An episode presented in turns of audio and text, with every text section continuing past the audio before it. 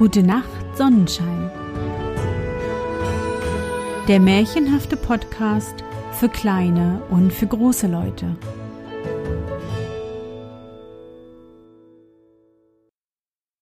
Hallo, mein Sonnenschein. Wie war dein Tag heute? Was hast du heute Schönes erlebt? Mein Name ist Anne und ich begrüße dich zur 66. Folge meines Märchenpodcasts.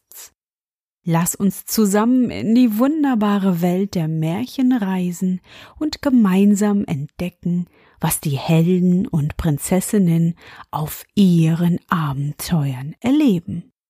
Bist du bereit? Dann kuschle dich fest in deine Bettdecke, Nimm dein Lieblingskuscheltier in den Arm und wenn du magst, schließe die Augen und folge mir ins Märchenland. Die goldene Schäferei. Es war einmal eine schöne Jungfrau, Ilsa geheißen, eines rauen Ritters einzige Tochter. Die liebte den Wald mit seinem Vogelgesang, seinen Blumendüften und Quellrieseln und lustwandelte nur zu gern mit ihrer alten Amme, der einzigen Pflegerin in ihrer Jugend, da Ilsas Mutter früh gestorben war, oder auch allein, denn es drohte ihr keine Gefahr, und sie fürchtete keine, da sie nicht wusste, was Gefahr ist. Eines Tages ging Ilsa nun auch ganz allein im grünen Haine, der um ihres Vaters Burg sich zog und in welchem uralte Bäume und malerische Felsen, geschmückt mit hohen Fahrenkrautstängeln und seltenen Pflanzen und Blumen gar anmutig wechselten. Da gelangte die jugendliche Maid an eine Felsgrotte, welche ihr neu war, da sie sich nicht erinnern konnte, dieselbe schon früher einmal gesehen zu haben oder ihr nahe gekommen zu sein. Aus dem Inneren dieser Grotte klang ein melodisches Summen wie von Windharfen, und dieses lockte Ilsa immer weiter nach hinten in den trockenen Höhlengang hineinzuschreiten, der freilich immer enger und enger wurde und folglich auch immer dunkler. Doch just da wo der Grottengang am engsten und düstersten war, zeigte sich durch eine Spalte hindurch eine sanfte Helle und manches funkelnde Licht, und Ilsa widerstand nicht dem Drange, diesem Schimmer nachzugehen, sie zwängte sich durch die Felsenspalte hindurch und sah sich mit Staunen plötzlich in einer ganz anderen Welt. Die Töne schwollen und rauschten mächtiger an ihr Ohr, der Schimmer wurde klarer, Blumenglanz leuchtete auf, aber alle Blumen waren von funkelnden Edelstein und von anderen grünen Steinen in mannigfaltiger Schattierung waren die Blätter. Kleine, höchstens zwei Fuß hohe Wesen wimmelten auf einer Wiese, ein zahlloses Völklein, und bald sah sich Ilsa von einer Schar derselben umringt und willkommen geheißen, denn zutraulich, vielleicht zudringlich sogar, nahten ihr die kleinen Geschöpfe. Wer seid ihr? fragte Ilsa voller Verwunderung. Nie sah ich euch, nie hörte ich von euch. Wir sind das Bergvolk, die Heimchen, antwortete eines der niedlichen Wesen mit feinem schrillenden Stimmchen, das in der Tat dem Laute einer Grille glich. Dass du uns nicht kennst, lass dich nicht wundern. Nicht jeden Tag sind unsere Grotten aufgetan, nicht einmal zu jeder Stunde des Tages, an welchem ein Menschenauge sie zu erblicken vermag. Nie hörte ich von einem Bergvolke, nie von Heimchen, sprach Elsa, die wie von einem Traume befangen stand. Lerne uns kennen und du wirst uns lieben, versetzte der Sprecher dieser Unterirdischen. Und liebst du uns, so wirst du eine der unseren werden, vielleicht unsere Königin. Königin, wie dieses Wort durch Ilsas junges Mädchenherz zuckte. Von Königin hatte Ilsa wohl gehört auf der Burg ihres Vaters, dass sie sehr reich und meist auch sehr schön seien, dass ihnen alles diene und gehorche. Ja, davon hatte ihr die Amme viel erzählt. Warum hätte Ilsa nicht auch eine Königin werden sollen oder können?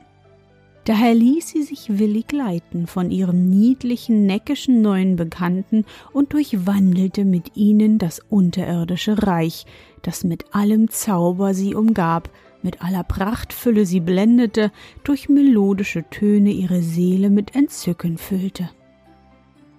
Dazu das leise Gemurmel rollender Bäche, das ferne Rauschen von Wasserfällen, deren Flut nach dem Lichte der Oberwelt hindrängte, die milde Dämmerung, heller als Mondlicht und doch nicht so hell wie Sonnenlicht, alles befing Ilsas Sinne, die ja noch halb ein Kind war, und die Freundlichkeit der Heimchen, mit denen sich so allerliebst spielen ließ, wie Ilsa glaubte, alles erregte ihr den Wunsch, immer da in diesem unterirdischen Reich zu bleiben.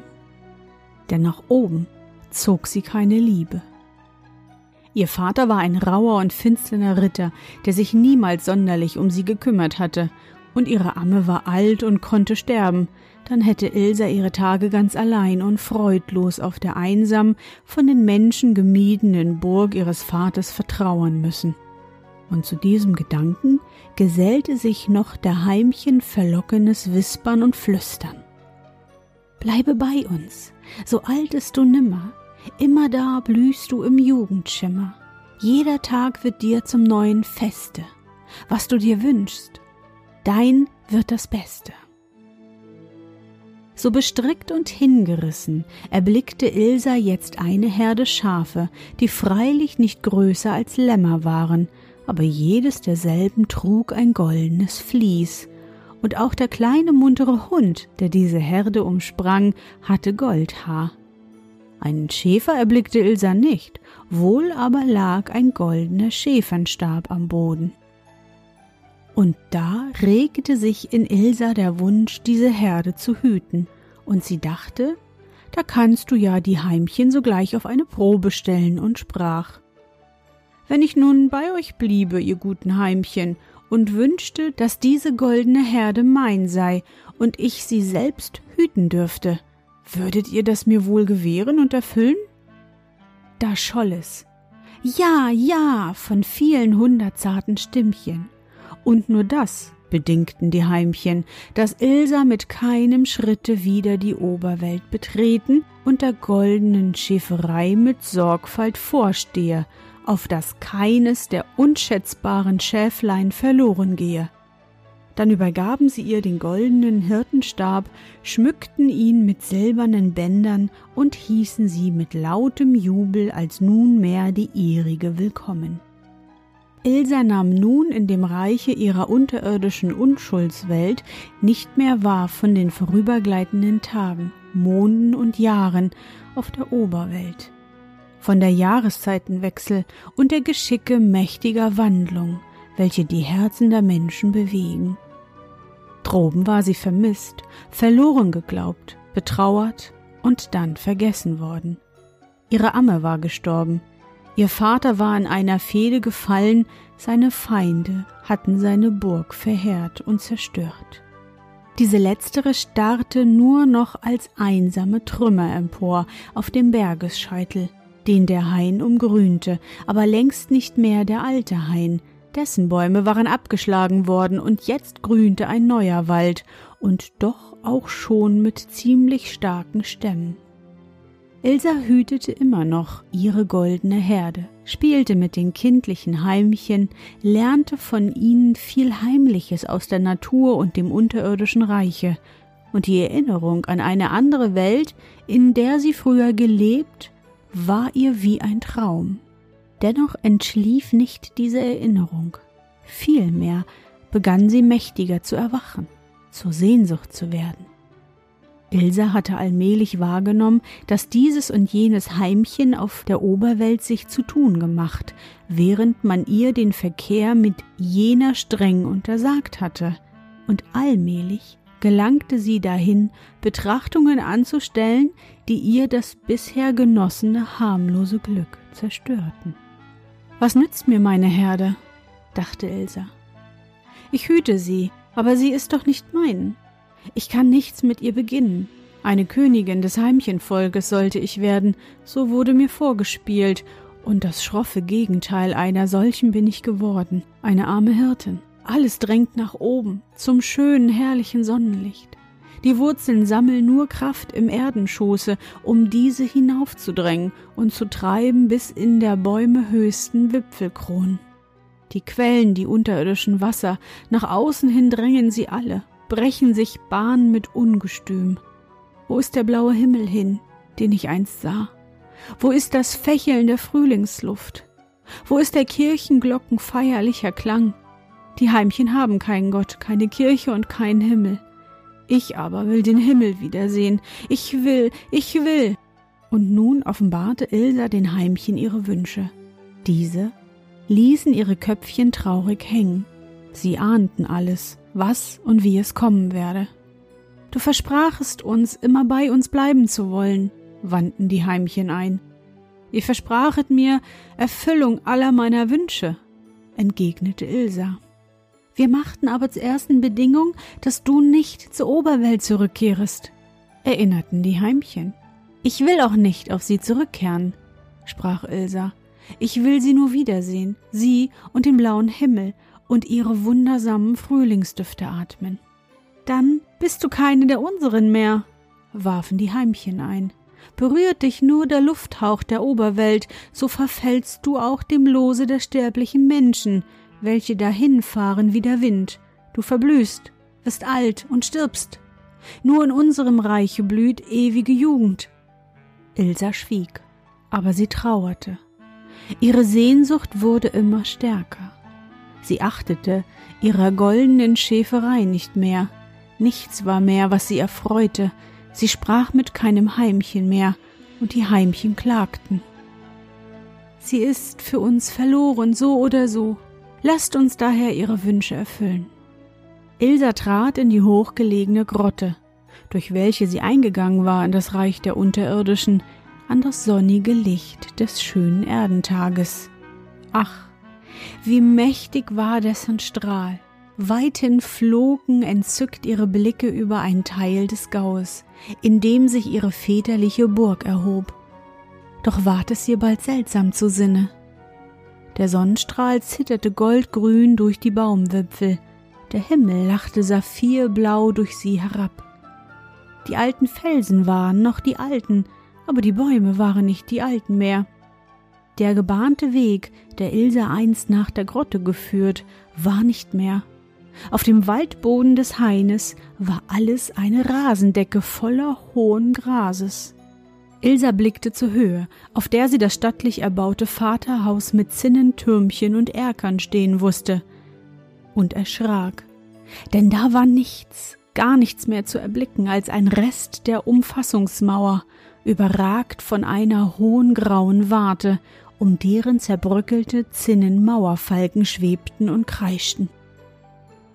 Was ist das? fragte sich Ilsa. Dünkt mein Verweilen drunten mich doch nur eine ganz kurze Zeit, und so viele Zeit ist darüber vergangen. Wie alt bin ich wohl dann? Ilsa blickte weiter. Sie sah neu entstandene Ortschaften, neue Burgen in der Ferne und andere, deren Lage sie sich genau erinnerte, waren nicht mehr. Ilsa wagte nicht, ihren Fuß weiterzusetzen. Sie blieb in der Grotte, denn das hatte sie dem Volke der Heimchen gelobt, als ihr endlich mit Widerstreben erlaubt wurde, die Oberwelt wiederzusehen, und weilte manchen Tag ernst und sinnend in derselben auch die kleine goldene Herde herauszuführen und sie auf der Matte vor der Grotte weiden zu lassen, wurde ihr gestattet, doch nur zu gewissen Tagen und Stunden. Am ersten Tage des Maimondes, am Himmelfahrtstage, am Pfingstsonntage, am goldenen Sonntage und am Johannistage zur Mittagszeit, wenn am höchsten die Sonne stand. Oder in den Mitternachtsstunden der Vorabende dieser geweihten Festtage. An diesen Tagen wandelte gern ein Teil der Bewohner jener Gegend auf die Berghöhen, wie es Sitte war schon aus alten heidnischen Zeiten her, und suchte Heilkräuter und grub zauberkräftige Wurzeln. Da geschah es bisweilen, dass Ilsa von den Menschen erblickt wurde, sie, die den Menschen fremd geworden war, eine bleiche, ruhige und ernste Erscheinung, im schneeweißen, nimmer alternden Kleide, und manche sahen auch ihre goldene Herde, vermochten aber nie, wie gern sie es auch getan, ein Stück derselben zu erhaschen. Denn der Hund hütete die Schafe mit dem goldenen Fliesen gar wachsam, und sowie er den leisesten Laut gab, hob Ilsa ihren goldenen Hirtenstab, worauf augenblicklich Hund und Herde unsichtbar wurde. Wenn gute und reine Menschen Ilsa erblickten und ihr furchtlos nahe traten, gab sie ihnen wohl auch auf Fragen, die an sie gerichtet wurden, Antwort, doch nur auf ernste und die ernstes bezwecken, bisweilen auch doppelsinnig lauteten oder warnend und abmahnend oder prophetisch. Da erinnerte sich das Volk, das vor grauen Zeiten schon in allheiligen Götterhain weissagende Priesterinnen gewohnt und nannten Elsa nach jener Gesamtnamen eine Alrune.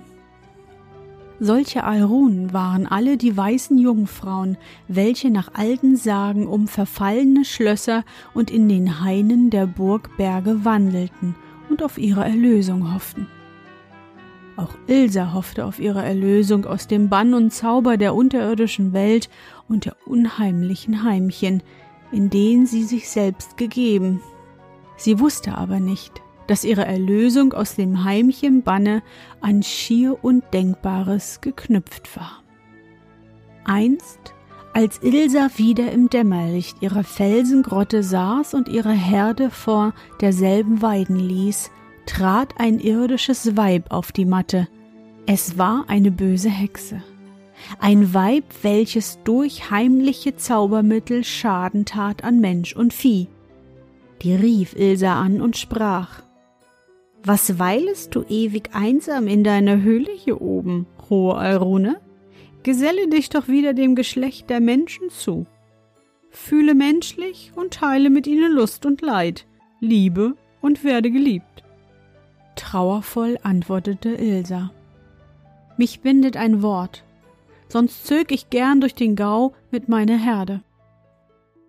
Du darfst nur wollen, die Macht ist dein, rief die Hexe. Schlage mit deinem Hirtenstabe gegen den Höhlenspalt in der Tiefe deiner Grotte nur ein Kreuz, so schließt er sich alsbald für immer zu.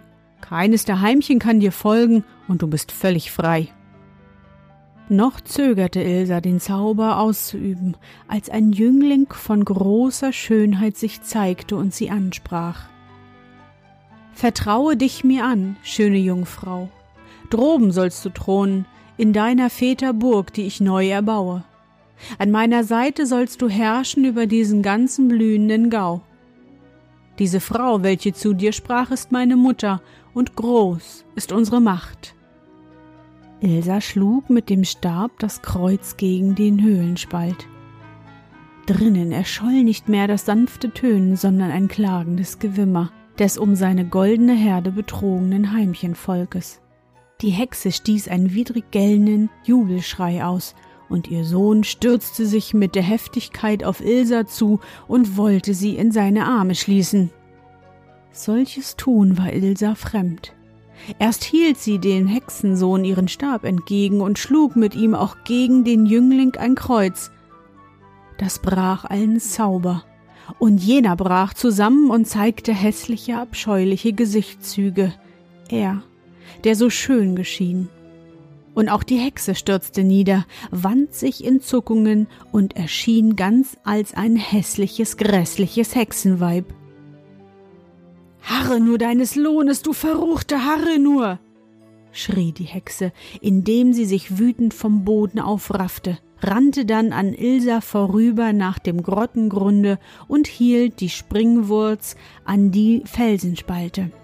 Alsbald öffnete sich wieder das Reich der Unterirdischen, und die Hexe schrie Heraus, ihr Heimchen. Holt eure Herde wieder, straft diese Wortbrüchige und Treulose, straft sie mit ewiger Sehnsucht und ewiger Täuschung. Schon umwimmelten die Heimchen Ilsa in Scharen und drängten sich zahllos zwischen sie und die Hexe samt deren Sohn.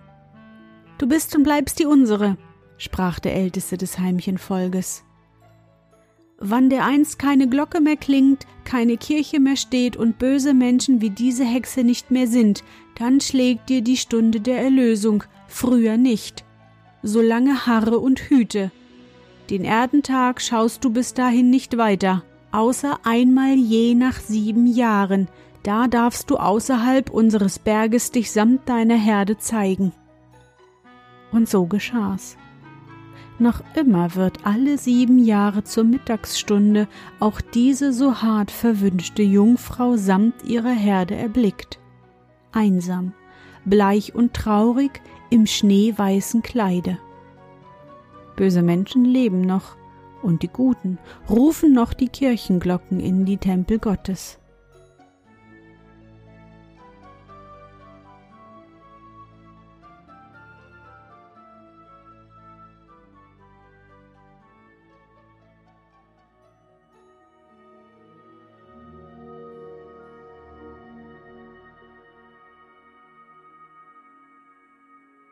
Na Sonnenschein, bist du noch wach? Das war das Märchen Die goldene Schäferei von Ludwig Bechstein. Ach, die arme Ilsa, sie sitzt sicherlich noch heute in der Grotte und wartet auf ihre Erlösung. Alle sieben Jahre, so hatten doch die Heimchen gesagt, kann man Ilsa und ihre Schafherde wiedersehen. Wenn du sie triffst, melde dich doch bei mir. Ich hoffe, dir hat unsere gemeinsame Reise heute gefallen. Für mich war es wieder wunderbar und ich danke dir, dass du mich begleitet hast. Und bevor du nun die Augen schließt und in dein Traumland reist, möchte ich mit dir nochmal an dein schönstes Erlebnis heute denken. Was war es?